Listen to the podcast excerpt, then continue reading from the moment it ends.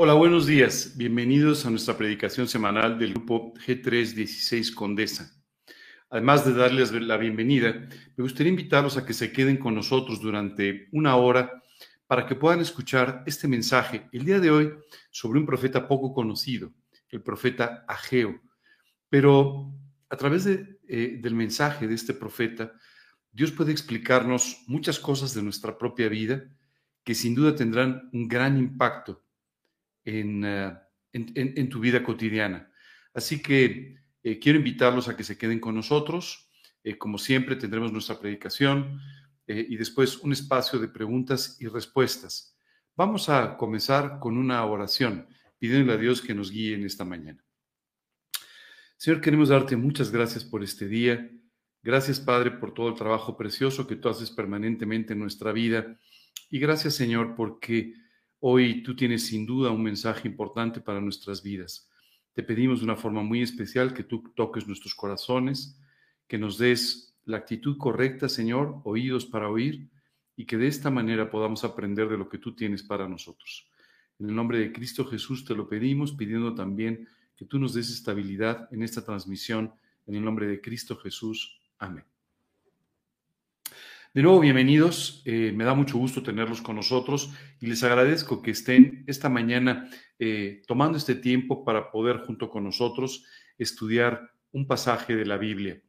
El día de hoy tenemos un estudio un tanto especial que se llama Medita en tus caminos. Y hoy vamos a estar hablando sobre un pasaje del libro de un profeta no muy conocido, como explicaba hace rato, el profeta Ageo. Eh, antes de, comenzar, me gustaría leer contigo una frase de un filósofo muy conocido, el filósofo griego Platón. Este hombre dijo en algún momento, podemos perdonar fácilmente a un niño que tiene miedo de la oscuridad. La verdadera tragedia de la vida es cuando los hombres tienen miedo de la luz. Sabes, muchas veces tú y yo tenemos un temor importante sobre que algunos principios de la escritura alumbren nuestra vida de tal manera que nos comprometan a actuar, que nos comprometan a vivir de una determinada manera. Es por eso que a veces nos gustan los mensajes que son eh, de consolación para nuestra vida, nos gustan esas predicaciones que nos alientan y que eh, nos, eh, nos estimulan, pero muchas veces eh, nos preocupa o nos inquieta cuando tú y yo escuchamos algún mensaje que nos ubica, que nos reprende, que nos llama la atención sobre nuestra forma de vivir. Esto es a lo que Platón justamente se refería cuando decía que hay personas que tienen miedo de venir a la luz, tienen miedo de poder ver sus propias vidas, tienen medio, miedo de poder ver la verdad. Jesús eh, en el Evangelio de, Juan, nos da una explicación similar diciendo, y no quieren venir a la luz porque sus obras son malas. Sabes, cuando tú y yo no estamos actuando de una forma correcta, entonces tenemos temor de ir delante de la luz porque a la luz de la palabra de Dios, a la luz de la escritura, a la luz, es que nuestras verdaderas intenciones, nuestros actos pueden ser vistos no solamente por Dios, también por nosotros mismos. Esta mañana vamos a empezar a hablar sobre este hombre, Ageo, un profeta que eh, por ahí del año 520 antes de Cristo trajo una profecía, un mensaje muy importante al pueblo de Israel. Ageo fue uno de los tres profetas posteriores al cautiverio. Es decir, ellos vivieron eh, en la época en la que Jesús, eh, perdón, en la que el pueblo de Israel regresa otra vez a Jerusalén. Eh, uno de estos profetas, Ageo, tenía un mensaje muy concreto. Antes de comenzar, me gustaría hacerte una pregunta esta mañana. ¿Has sentido en algún momento de tu vida que has trabajado mucho en un área o en diferentes áreas de tu vida, sin tener, sin embargo, la recompensa lógica de tu trabajo? ¿Sientes tal vez que has dedicado mucho tiempo, atención y entusiasmo a una relación y que sin embargo esa relación no ha sido como debiera ser o no ha traído el fruto que tú querías? Sientes que has trabajado mucho en una actividad, en tu trabajo, en tu negocio, una actividad, y sin embargo la recompensa ha sido limitada, ha sido pequeña.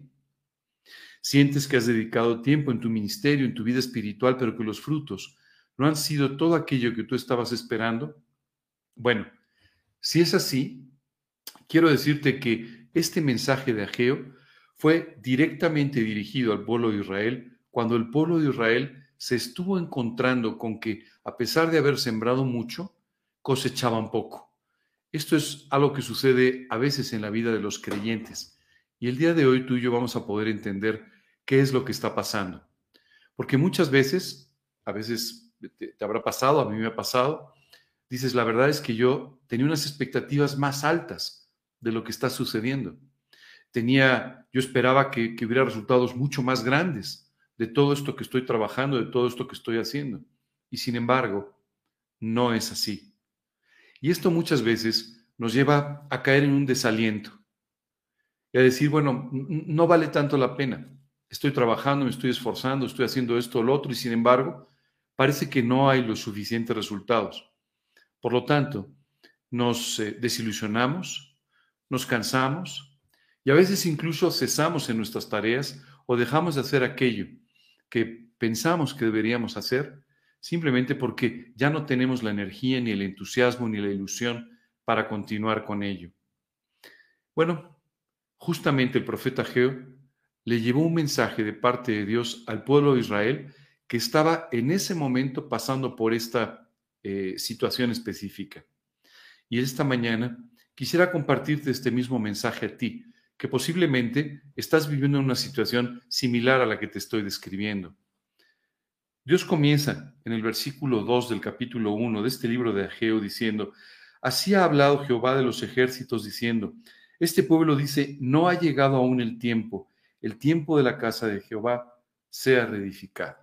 Déjame explicarte un poco antes de, empezar con el mensaje, déjame explicarte un poco esta situación.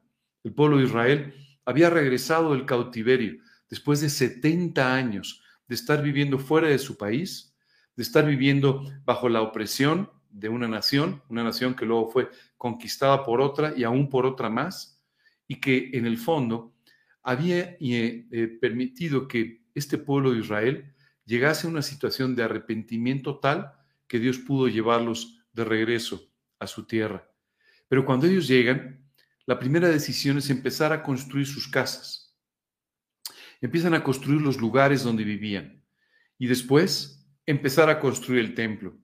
Pero se empiezan a encontrar con varios problemas importantes. Primero, la falta de disciplina que ellos mismos tenían para poder llevar a cabo la obra.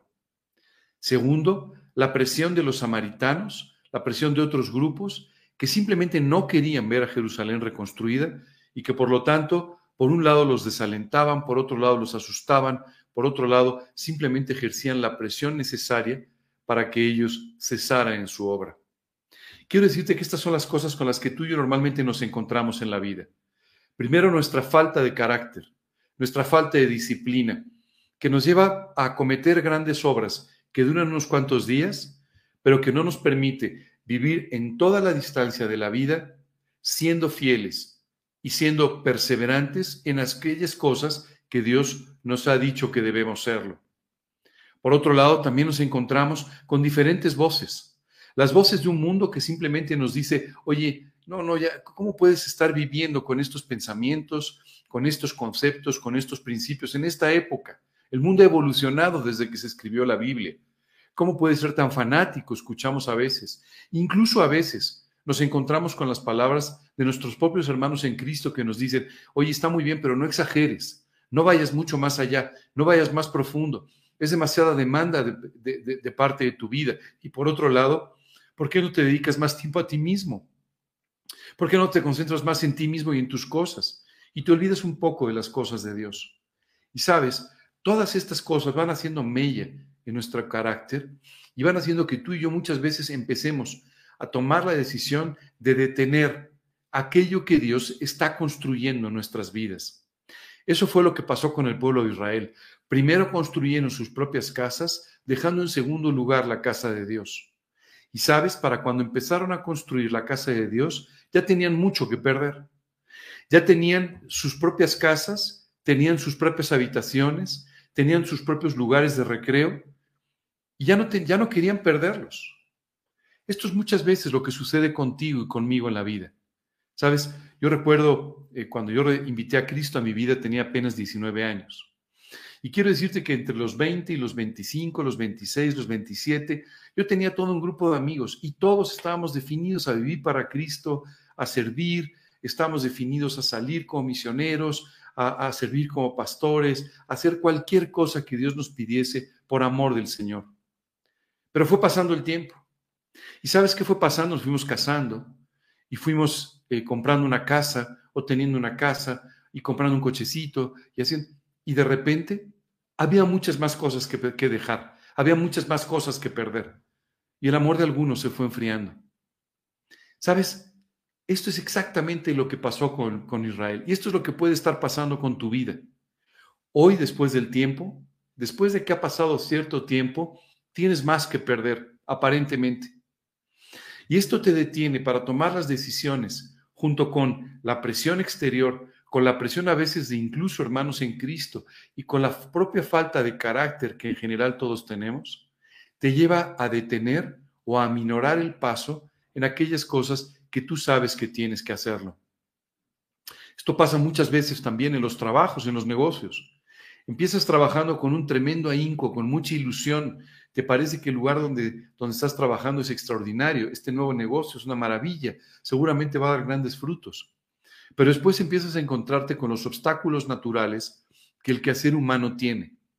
Y entonces empiezas a tener que usar de tu carácter y de, y de tu disciplina para hacer aquellas cosas de las que ya no necesariamente tienes ganas, pero que sabes que se tienen que hacer.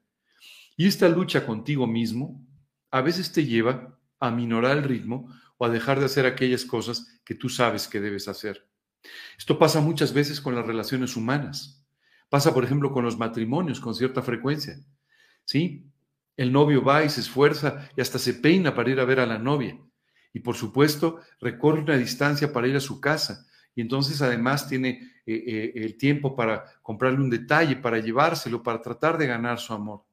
Sin embargo, empieza a pasar el tiempo y la relación se empieza a volver más fría porque parece que es demasiado trabajo, demasiado que hacer y aparentemente los resultados no son tan importantes, tan grandes. ¿Sabes? El desánimo es probablemente uno de los signos más comunes en los seres humanos y también en los creyentes. Y muchas veces aquellos que empezaron con un tremendo entusiasmo de servir al Señor, meses o años después, empiezan simplemente a enfriar un poco su vida y a simplemente llevarla en forma rutinaria sin hacer ese, ese esfuerzo, sin buscar con todo su corazón servir. Esto es exactamente lo que estaba pasando en Israel. No quiere decir que se hubieran detenido por completo en cuanto a la construcción del templo. No quiere decir que hubieran cedido en cuanto a sus convicciones, pero quiere decir que habían aminorado el paso. Quería decir que simplemente ya no estaban viviendo con el mismo entusiasmo de reconstruir que en un principio. Y es ahí donde Dios los encuentra, donde Dios los toma y les manda este mensaje del profeta Geo que va a aparecer ahora mismo en tu pantalla. En el versículo 3 les dice, por, eh, eh, bueno, no es este el que apareció ahora, es otro versículo 3. El versículo 3 de Ageo nos dice, entonces vino palabra de, de Jehová por medio del profeta Ageo diciendo, es para vosotros, tiempo para vosotros, de habitar en vuestras casas artesonadas y esta casa está desierta? ¿Sabes? Lo primero que Dios está haciendo a través del profeta Habacuc es despertarles. Simplemente hacer esto y decirles, oigan, ¿se dan cuenta de lo que está pasando? ¿Se dan cuenta que han dejado lo mucho por lo poco? ¿Se dan cuenta que la casa de Dios todavía está deshabitada? Que su vida espiritual que su relación con el Dios que los trajo de regreso del cautiverio simplemente está abandonada, está detenida. Se dan cuenta que se han preocupado más por artesonar sus casas, por decorarlas, que por vivir para Cristo. Esta mañana me gustaría hacerte la misma pregunta. ¿Te has dado cuenta de que hoy dedicas mucho más tiempo a las cosas que no son de Dios que a las cosas de Dios? Yo sé que tienes un trabajo, sé que tienes un negocio, sé que tienes una familia, sé que tienes la escuela, sé que tienes muchos quehaceres. Pero te has dado cuenta que tu atención, tu amor, se ha desviado hacia otras cosas que no son el Señor. Antes estabas dispuesto a dejar cualquier cosa, hacer cualquier espacio en tu agenda, hacer cualquier cosa por amor del Señor.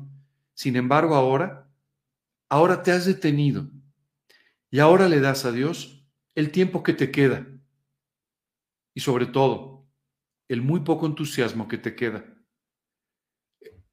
El profeta Geo sorprendió a Israel, porque además Israel estaba viviendo un problema que no entendían de dónde provenía. Pero para poder entender la raíz de su problema, tenían que entender primero que habían dejado de vivir en su primer amor, que habían dejado de atender las cosas más importantes en aras de vivir y hacer aquellas cosas que ahora se habían vuelto importantes para ellos. El profeta Geo continúa en el versículo 4 diciendo, es para vosotros, tiempo para vosotros de habitar en vuestras casas artesonadas. Y esta casa está desierta. Y ahora, en los siguientes versículos, tú y yo veremos lo que estaban viviendo sin darse cuenta, pero que estaba relacionado con esta realidad espiritual. Por favor, pon mucha atención, porque puede ser la descripción real de tu propia vida. Pues así ha dicho Jehová de los ejércitos, meditad bien sobre vuestros caminos. Esta mañana lo primero que quisiera es que te detengas por un momento, que pierdas la inercia y la velocidad que la vida te ha ido imponiendo, para que por un momento medites en lo que está pasando en tu vida. Les dice, sembráis mucho y recogéis poco. Coméis y no os saciáis, bebéis y no quedáis satisfechos, os vestís y no os calentáis, y el que trabaja jornal recibe su jornal en saco roto. Fíjate bien lo que está diciendo. Siembran mucho y cosechan poco. ¿No te das cuenta? Cada vez trabajas más para cada vez recibir menos. Cada vez una mayor siembra para cada vez encontrar una cosecha más raquítica.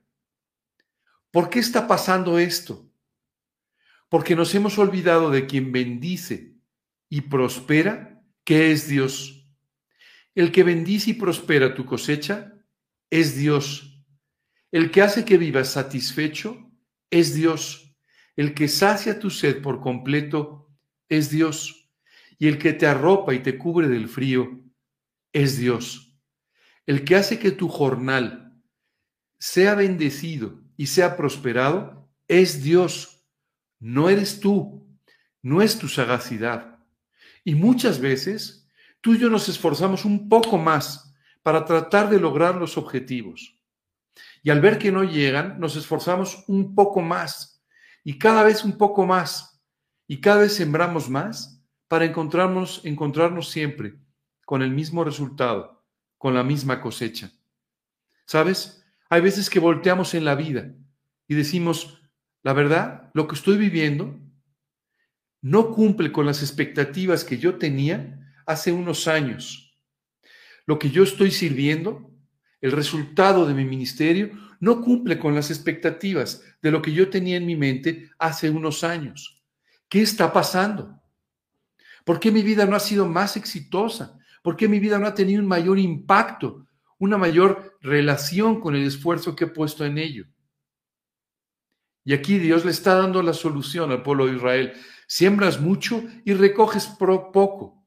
Y eso te está sucediendo porque has dejado lo más importante, porque te has preocupado por el artesonado de tu casa y has abandonado lo más importante que era la construcción de la casa de Dios. Así le dice al pueblo de Israel. Eso es lo que está pasando. No te engañes, no son las circunstancias. No son las personas, tendemos a culpar a las personas de nuestros problemas. Mira, lo que pasa es que yo no he podido hacer más espiritualmente por culpa de mi pastor, por culpa de mi maestro, por culpa del gobernante X, por culpa de las circunstancias. No es así. Está solamente relacionado con tu propia vida y con tu necesidad de ir mucho más profundo con el Señor. La vida espiritual, la vida cristiana, solo depende de tu relación con Dios. No depende de las personas, no depende de la fidelidad o, o falta de fidelidad de alguna persona involucrada con tu vida. Depende solamente de ti. Y si hoy estás encontrando poca cosecha, si hoy estás encontrando que lo que comes no te sacia, que lo que vives, tu vida, lo que estás haciendo, no te satisface por completo, no tiene que ver con las personas, ni con las circunstancias, ni con los tiempos. Tiene que ver con dónde has puesto tus ojos. Tiene que ver con tu mayor o menor profundidad para con Dios. Tiene que ver simplemente con lo que en realidad tu vida cristiana está proyectando. Vamos a continuar leyendo los siguientes versículos para poder entender este mensaje de parte de Dios y poder de esa manera encontrar la respuesta. Le dice una vez más al pueblo de Israel, así ha dicho Jehová de los ejércitos, meditad sobre vuestros caminos. Fíjate, es la segunda vez en dos versículos o en tres versículos que Dios le dice al pueblo de Israel, piensa en lo que estás haciendo, piensa en tu vida, medita en tus caminos. Muchas veces tú y yo no queremos ver, como esa frase que te leí hace un rato del, profeta, del, del filósofo Platón, perdón, está acostumbrado a decir profeta muchas veces, del filósofo Platón. Lo terrible es que a veces no queremos venir a la luz, no queremos ser enfrentados con nuestra realidad, no queremos ver lo que realmente está sucediendo con nosotros. Por eso, Dios por segunda vez te dice, medita en tus caminos, piensa en lo que te está pasando, piensa en tu vida, sé realista en ver los resultados y ya no los cubras con toda una serie de cosas que en el fondo nada tienen que ver con el resultado de tu vida. Continúa diciendo, subid al monte, traed madera y reedificad la casa. Y dice después, y pondré en ella mi voluntad y seré glorificado, ha dicho Jehová.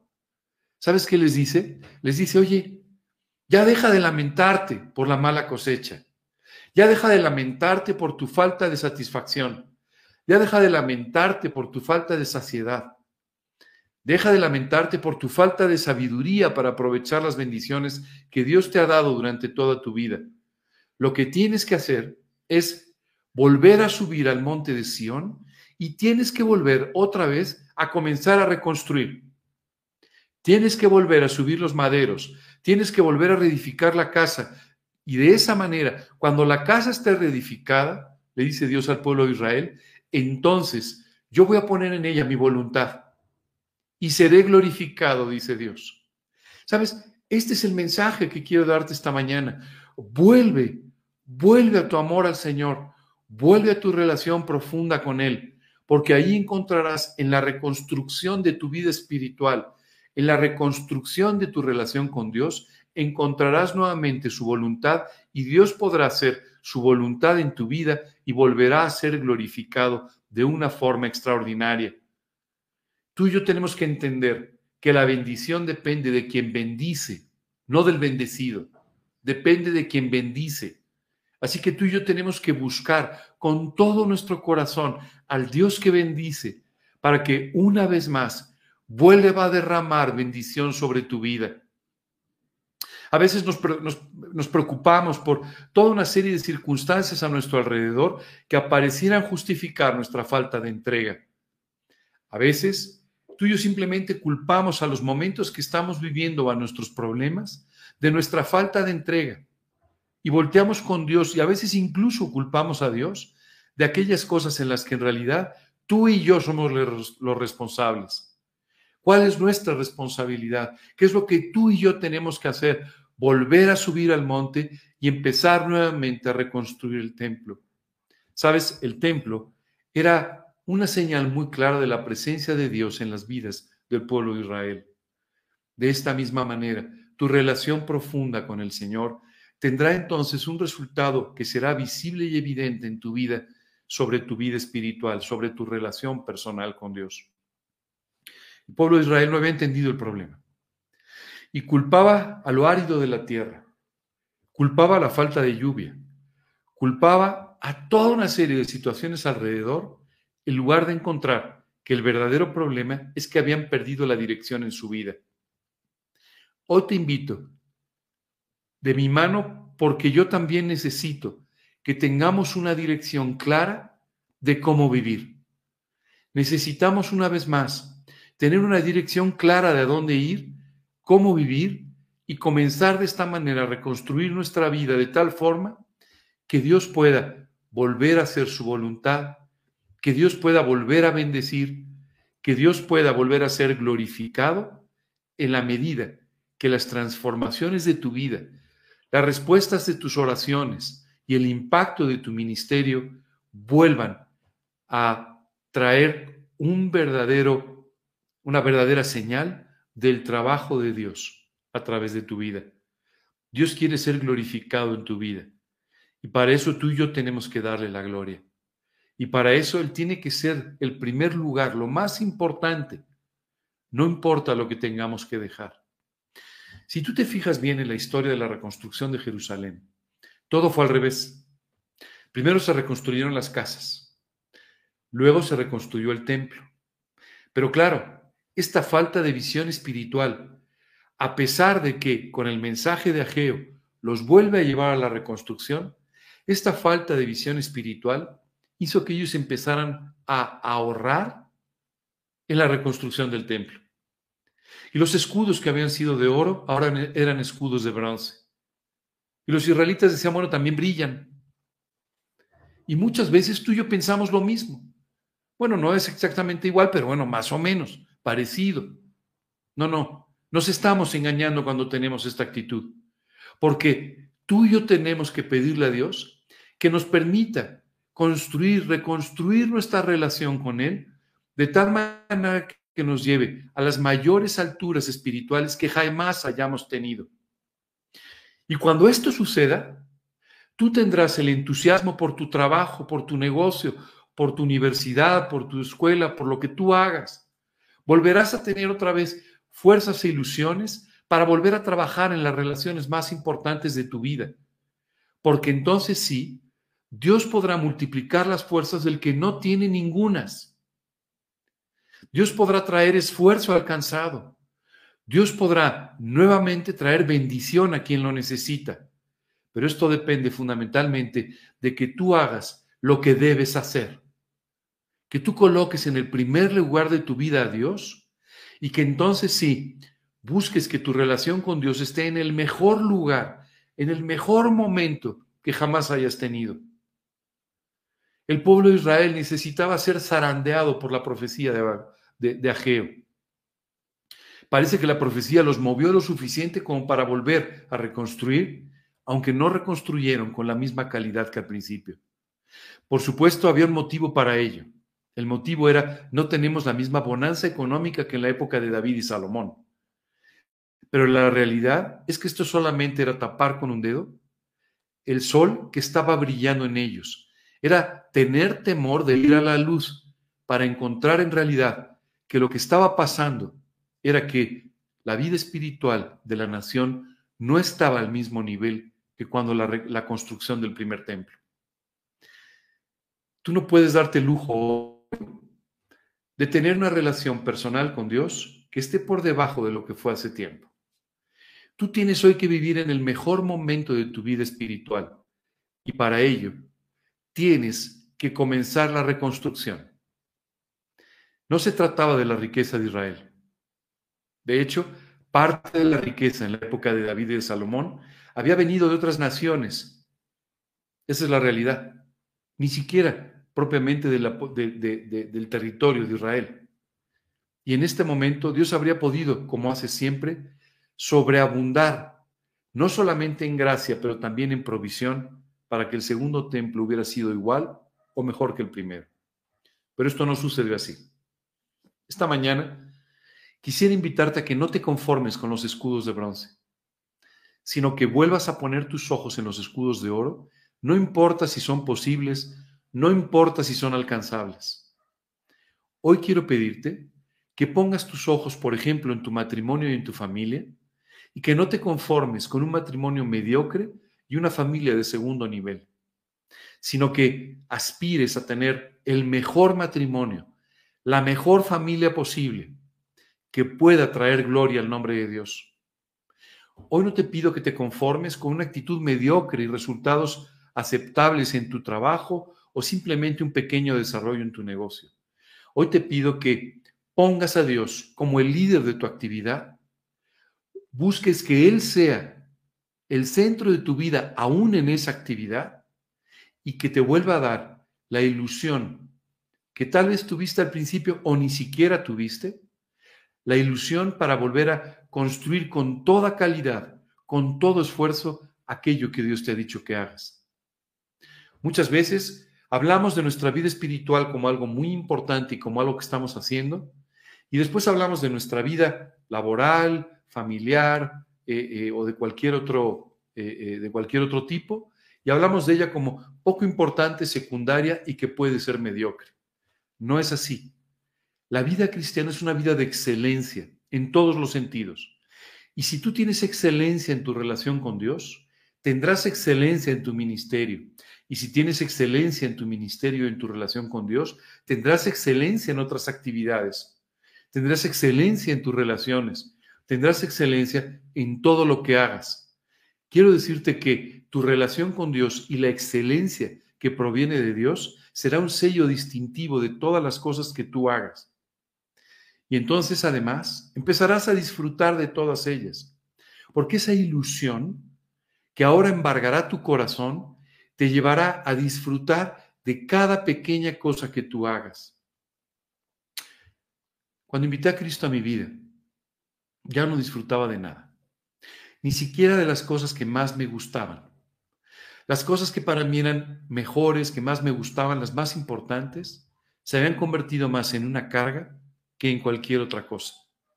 Pero cuando Cristo entró a mi corazón, cuando Cristo empezó a alegrar mi vida, cuando Cristo simplemente empezó a traer transformaciones muy importantes, llevándome a enamorarme de Él y a buscarlo cada vez que podía, ¿sabes qué empezó a suceder? Empezó a traer excelencia en otras actividades y empecé nuevamente a disfrutar, y seguramente mucho más que nunca, aquellas cosas que había en mi vida. Eso es exactamente lo que Dios quiere que suceda. Dios no quiere una vida de mediocridad, quiere una vida de excelencia, de altura, pero eso comienza en tu relación con Dios. No comienza en otro lugar. Comienza en tu relación con Dios. Por favor, jamás te conformes con los escudos de bronce. Y si no es posible, mejor.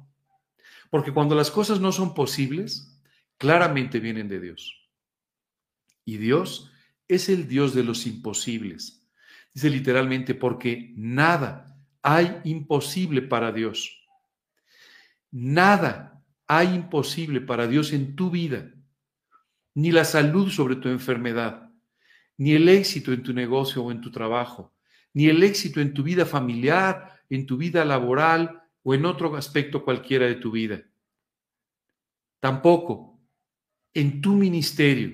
Dios puede darte un ministerio un impacto incalculable si tan solo tú le permites que Él sea el primer lugar de tu vida. Ya no le culpes ni a las circunstancias, ni a las personas. Hoy escucha las palabras de Habacuc, perdón, las palabras de Ageo. Escucha las palabras de Ageo. Si siembras mucho y cosechas poco, tu problema es en tu relación con Dios, no en otro lugar. Deja de buscar donde no está la solución y permite que Dios vuelva a traer grandes frutos a tu vida como siempre quiso hacerlo. Y si tú me dices, mira, es que tengo 60, 65, 70, ya no vale la pena. No, no, te diría, vale más la pena que nunca porque no tienes tiempo que perder, porque te queda menos tiempo en la tierra, porque tienes que vivir con una mayor excelencia para que el día que tengas finalmente un encuentro con el Señor, Él pueda decir, bien, buen siervo y fiel. Porque te queda menos tiempo. Tienes que aprovecharlo. ¿Recuerdas? Él, dice la escritura, puede poner su voluntad y puede mostrar su gloria a través de esa casa reconstruida. Hoy es tiempo de volver a construir. Hoy es tiempo de empezar de nuevo. Hoy es tiempo de meditar en nuestros caminos. Hoy es tiempo de entender que si la cosecha no es mucha, no es un problema de que tus expectativas eran muy altas, como a veces creemos. Yo a veces he pensado, no, es que mis expectativas eran demasiado altas. No, las expectativas de Dios son mucho más altas que las tuyas. El problema no es de expectativas altas. El problema es de falta de profundidad en tu relación con Dios para alcanzar esas alturas espirituales. Eso es lo que tú y yo necesitamos. Este, es tiempo de venir a cuentas delante de Dios. Es tiempo de darnos cuenta dónde estamos y que de esta manera Dios pueda traer estos cambios a nuestra vida. Continúa los siguientes versículos ahondando sobre este tema. Dice, buscáis mucho y halláis poco. Expectativas, ¿te acuerdas? Mis expectativas, lo que yo busco en la vida. Buscáis mucho, halláis poco. Y encerráis en casa y yo lo disiparé en un soplo. Dice además, y como tienes poco, encima lo guardas. Además, ¿Sabes? Las personas más generosas no son las que tienen mucho, son las que tienen un gran corazón. Las personas que sirven mucho no son las que tienen la mayor capacidad, son las que tienen el mayor corazón. Eso lo tenemos que aprender. Lo que tengas, no lo encierres. Lo que tengas, siempre sea generoso, en todos los sentidos.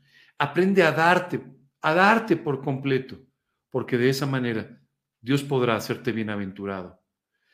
Continúa diciendo, ¿por qué? Dice Jehová de los ejércitos. A ver, preguntémonos por qué. Pues muy sencillo. Por cuanto mi casa está desierta y cada uno de vosotros corre a su propia casa. Es muy sencillo. Dios dice, ¿quieres saber por qué pasa todo esto? Es muy sencillo. Porque corres hacia tus propios intereses y te olvidas de los intereses de Dios. Porque buscas tu propio beneficio y no buscas las cosas que son de Dios. Continúa después diciendo, por eso se detuvo de los cielos sobre vosotros la lluvia y la tierra detuvo sus frutos. Dios aquí da una mayor explicación al pueblo de Israel. ¿Quieres saber por qué la cosecha fue poco abundante? Porque yo detuve la lluvia. Porque no llovió lo que podría haber llovido. Simplemente por eso. Y como consecuencia, la tierra detuvo también sus frutos. Oye, pero ¿por qué Dios detiene la lluvia? Porque la lluvia, la bendición, depende simplemente de Dios. Y Él quiere que lo sepas. Si Él siguiera trayendo una lluvia en abundancia, estaría perjudicando tu vida porque entonces sí, tú nunca volverías a buscarlo. Y la clave de la vida está en tu relación con Dios. Así que eso no puede suceder. Y eso no va a suceder. Dios nunca va a premiar tu mediocridad. Dios nunca va a premiar tu falta de espiritualidad. Dios nunca va a premiar tu falta de fe. Lo que Dios va a hacer es llamarte la atención. Medita en tus caminos, les dice. Te va a llamar la atención para decir, por eso no te puedo bendecir. No porque yo no pueda, sino porque tú no me lo permites con tus actitudes. Dios quiere bendecirte mucho más de lo que alcanzas a ver o entender. Sus expectativas son mucho más altas para ti que las propias que tú has puesto pero depende fundamentalmente de que tú le permitas hacer en ti lo que Él quiere hacer. Continúa diciendo en el versículo 11, y llamé la sequía sobre esta tierra y sobre los montes, sobre el trigo, sobre el vino, sobre el aceite, sobre todo lo que la tierra produce. ¿Sí? Es, mira, he tenido que llamar tu atención de alguna manera porque no me haces caso. Y la forma de llamar tu atención ha sido restringir aquello con lo que tú te sacias. ¿No te da la impresión de que Dios te está tratando de llamar la atención? Despierta, despierta. ¿No ves un poco de sequía?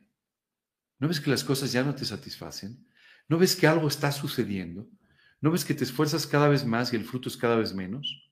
La respuesta de Dios es, fíjate bien, dice, sobre todos, sobre los hombres y sobre las bestias y sobre todo trabajo de las manos, y continúa diciendo el siguiente versículo, y oyó Zorobabel, hijo de Salatiel, Josué, hijo de Josadac, sumo sacerdote, y todo el resto del pueblo la voz de Jehová su Dios. ¿Sabes qué me llama la atención? Aquí Dios te habla de dos líderes. El líder, eh, digámoslo así, del gobierno o el líder político y del otro lado el líder espiritual. Y ninguno de los dos se había dado cuenta. Muchas veces tú puedes decir, oye, yo soy un pastor. Oye, yo soy un maestro. Oye, yo soy... Eso no significa que estés viviendo en tu primer amor. Eso no significa que tengas claro y que te hayas dado cuenta de lo que tienes que hacer. En el caso del pueblo de Israel, Dios no llamó al sumo sacerdote, sino que trajo un profeta para amonestar al sumo sacerdote, al gobernante y a todo el pueblo en general sobre una situación en la cual habían perdido por completo la brújula.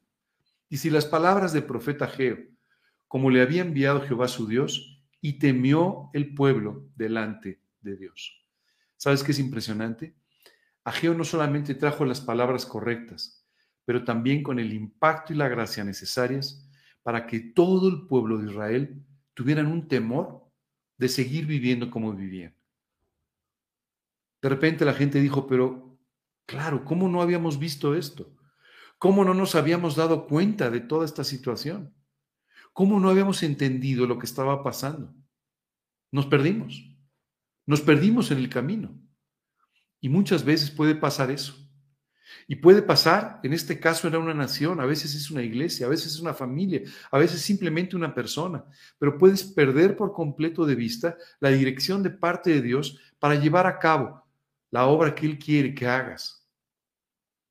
A veces podemos concentrarnos en las cosas poco importantes, como estaba sucediendo aquí, perdiendo de esa manera de vista lo único importante, su relación con Dios y como consecuencia su vida espiritual y su ministerio. Continúa diciendo, y despertó Jehová el espíritu de Zorobabel, hijo de Salatiel, gobernador de Judá, y el espíritu de Josué, hijo de Josadac, sumo sacerdote, y el espíritu de todo el resto del pueblo, y vinieron, fíjate bien, y trabajaron en la casa de Jehová de los ejércitos, su Dios. Finalmente el pueblo despertó, despertó a la realidad y vio su gran necesidad de volver a hacer aquello que Dios les había pedido. ¿Sabes qué es increíble? Reconstruyeron la, la, casa de Dios, con algunas deficiencias, como estábamos comentando, con cierta falta de brillo que solamente mostraba que no era en realidad su corazón como debió haber sido. Dice la escritura que cuando la casa de Dios fue reconstruida, los que habían conocido el primer templo lloraron al verla, al darse cuenta de que ya no era lo mismo. Terminan de reconstruir el templo y ¿sabes qué hicieron? Otra vez, volvieron a perder de vista el final de la obra. No habían reconstruido la muralla. Y empezaron otra vez a vivir con temores ¿Qué tal si las naciones de alrededor nos atacan y nos asaltan? Y entonces empezaron otra vez a vivir una vida espiritual mediocre, porque no querían llamar la atención o quedar en oposición con aquellos que eran sus vecinos. Hasta que finalmente Dios trajo a otra persona, Nehemías, un líder con un cargo y una visión muy profunda de parte de Dios para reconstruir la muralla y de esta manera concluir con la reconstrucción que Dios le había encomendado al pueblo de Israel. Tardaron mucho, mucho más de lo debido. Y como consecuencia pasaron fríos, hambres, temores que no debieron haber sufrido. Hoy tal vez tú estás pasando por cosas que no deberías haber pasado. Tal vez estás sufriendo o has sufrido cosas que no deberías haber sufrido y que solamente han venido como la consecuencia de que no tenías una relación personal con Dios tan profunda, tan cercana, que Dios podía bendecirte. Y viviste en tus propios temores, y viviste en la falta de cosecha, y viviste en la falta de saciedad. Es tiempo de que todo eso cambie. Es tiempo de que tomes una decisión. Es tiempo de que regreses a reconstruir y de esta manera pongas a Dios en el primer lugar. Permíteme que sea insistente Nunca te conformes con los escudos de bronce. Da igual si es posible o imposible. Busca al Dios de los imposibles para que se cumplan sus expectativas. Y de esta manera, Él pueda hacer en tu vida su voluntad y su nombre pueda ser glorificado. Qué importante mensaje el del profeta Geo. Qué importante impacto tuvo en la vida de Israel. Hoy es momento de que Dios pueda hacer todo esto también en tu vida. Estas palabras de Ageo toquen tu corazón y te lleven de nuevo a la excelencia del conocimiento de tu Señor y como consecuencia a la excelencia en tu vida espiritual y tu ministerio y en todas las demás áreas de tu vida. Y de esa manera su nombre podrá ser glorificado en tu vida y tu vida colmada de bendiciones. El mensaje de hoy es un poco más corto, pero yo espero que realmente dediques tiempo a meditar en tus caminos. Hoy es tiempo de venir a cuentas. Hoy es tiempo de entender qué tan grande es la cosecha, qué tan grande es tu satisfacción, qué tanta sed y qué tanto hambre tienes todavía. Y entonces sí, vengas delante de Dios a permitirle que transforme su corazón nuevamente, que renueve tu entendimiento de nuevo, para que puedas vivir conforme a su, voluntad y puedas de esta manera estar satisfecho. Con esto termina nuestra predicación del día de hoy. Te deseo que pongas en práctica estos principios. Son de vital importancia. Pueden cambiar tu vida una vez más. Amigo, ya no pierdas más el tiempo. Ya no trabajes de más. Ya no te esfuerces más en forma personal. No vas a lograr nada. El éxito en la vida depende de tu relación con Dios. En todos los sentidos. Solamente ahí encontrarás la satisfacción plena para tu vida. Hoy me gustaría terminar con una oración. Me gustaría orar contigo, que has estado escuchándome esta mañana y que realmente quieres, quieres que tu vida tenga otras alturas. A ti que hoy te has dado cuenta que la cosecha no ha sido suficiente y a ti que quieres reconstruir tu relación con Dios de tal manera que Dios pueda hacer en ti su obra y glorificar su nombre. Voy a orar contigo en esta mañana Después de la oración dedicaremos unos minutos para eh, eh, este espacio de preguntas y respuestas y, espero de verdad que este mensaje te lleve a tomar decisiones sabias. Vamos a orar. Señor, queremos darte muchas gracias por llamar nuestra atención. Muchas gracias, Señor, por a través de las palabras de tu profeta Geo, mostrarnos que en realidad si la cosecha no es suficiente, si las expectativas no se han alcanzado, no es por culpa de nadie, sino de nosotros mismos y de nuestra falta de profundidad en nuestra relación con Dios. Hoy te queremos pedir, Señor, que tú nos lleves a volver a poner las cosas primeras en el primer lugar, que tú nos lleves a buscarte y hacer que tú seas nuestro primer amor. Y Padre, que te podamos buscar en lo profundo, en lo íntimo, reconstruyendo nuestra relación contigo y permitiendo de esa manera que tú la bendigas, pongas tu voluntad en nuestras vidas y puedas también, Señor, eh, ser glorificado a través de todo lo que tú haces en ellas. Te pedimos esto de una forma muy especial, Señor. Queremos ser siervos fieles tuyos, queremos vivir con excelencia y queremos de esta manera hacer tu voluntad. Hoy ponemos nuestras vidas delante de ti. Te pedimos que tú hagas esto, Señor muy en especial, Dios, no permitas, nunca permitas que nuestra vida se conforme con los escudos de bronce. Llévanos, Dios, más allá. Llévanos a lo imposible. Llévanos al lugar de tus expectativas, a las expectativas que tú tienes para nosotros. Y en ese lugar, Señor, tú exalta tu gloria para siempre. Te lo pedimos, Señor, de una forma muy especial en el nombre de Cristo Jesús y para su gloria. Amén. Bueno, en este momento están apareciendo en la pantalla una dirección de correo electrónico y un número de WhatsApp a través del cual puedes comunicarte con nosotros.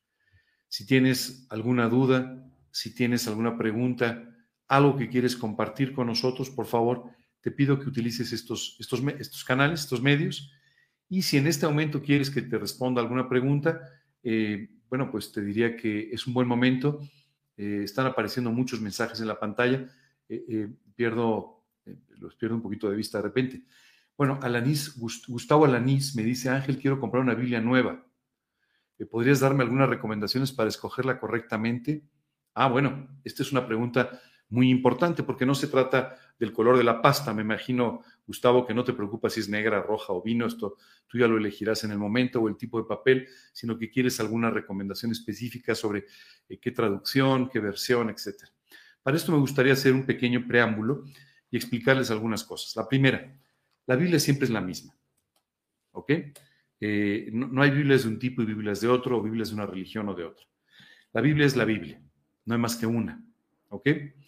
Puede haber Biblias que hayan sido adulteradas. Por ejemplo, hay una traducción que se llama la traducción del Nuevo Mundo de las Sagradas Escrituras. Es una Biblia que utiliza una religión y que además ha, ejercido ciertos cambios, quitando y poniendo cosas en la palabra de Dios. Obviamente no te la puedo recomendar, Gustavo.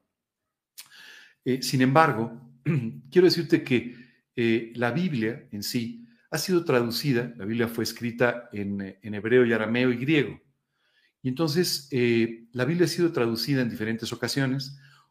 Hablamos de traducciones directas, aquellas que provienen del, hebreo, arameo y griego al español, y algunas otras que son traducciones indirectas, que son traducciones, por ejemplo, que se han hecho al latín y del latín al español.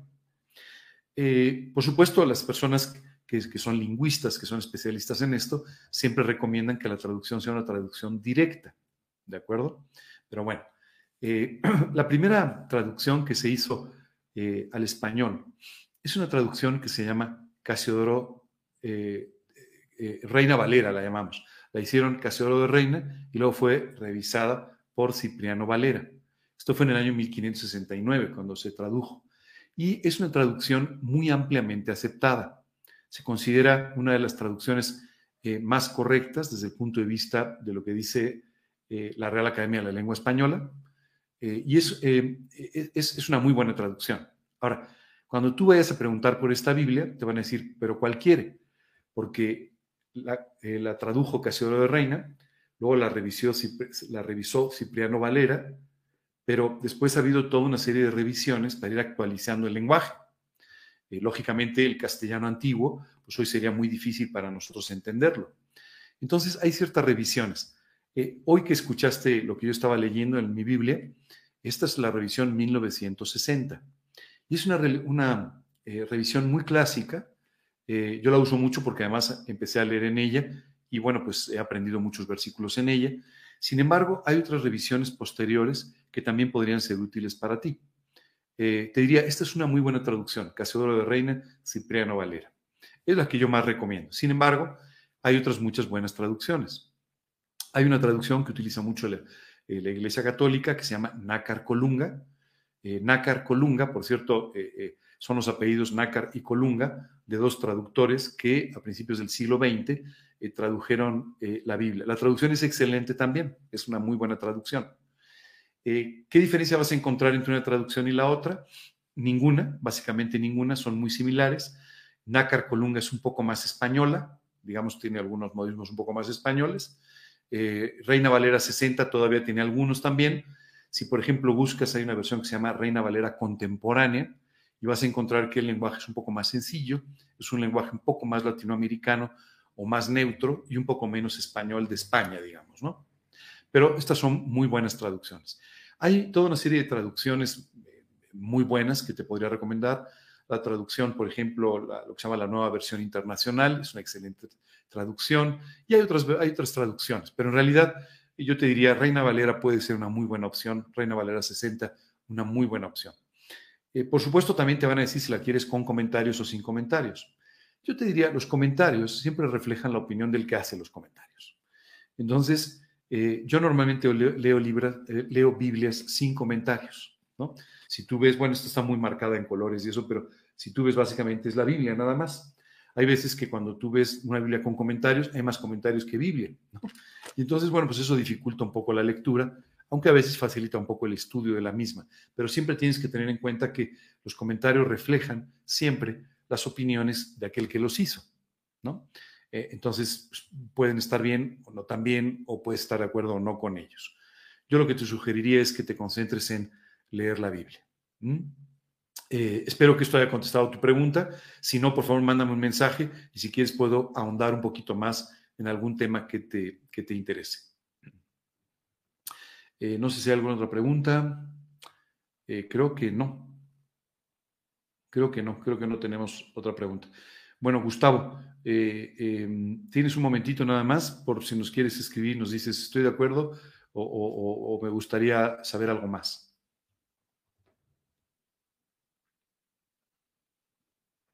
Mientras tanto, aprovecho para comentarles que eh, les voy a tener una sorpresita el próximo domingo. Les adelanto la primera parte de la sorpresa. Soy muy malo para las sorpresas, ya de antemano se los digo.